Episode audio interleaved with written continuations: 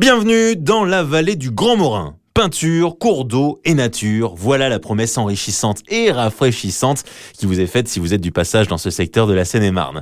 Cette euh, fameuse vallée du Grand Morin, elle a également un autre petit nom, la vallée des peintres. Et autant vous dire qu'on est loin de l'usurpation. La vallée du Grand Morin est à Van Gogh ce que Giverny serait aux impressionnistes, tels que Monet. Un véritable berceau de quiétude propice à la création de toiles tout au long du 19e siècle. Parce qu'ils sont nombreux les villages qui accueillent le Grand Morin et lui permettent ainsi de tracer un parcours initiatique de ces peintres qui sont venus se perdre pour finalement mieux se retrouver. De Crécy-la-Chapelle jusqu'à Villiers-sur-Morin, vous allez pouvoir découvrir ce qui a autant inspiré ces peintres de renom.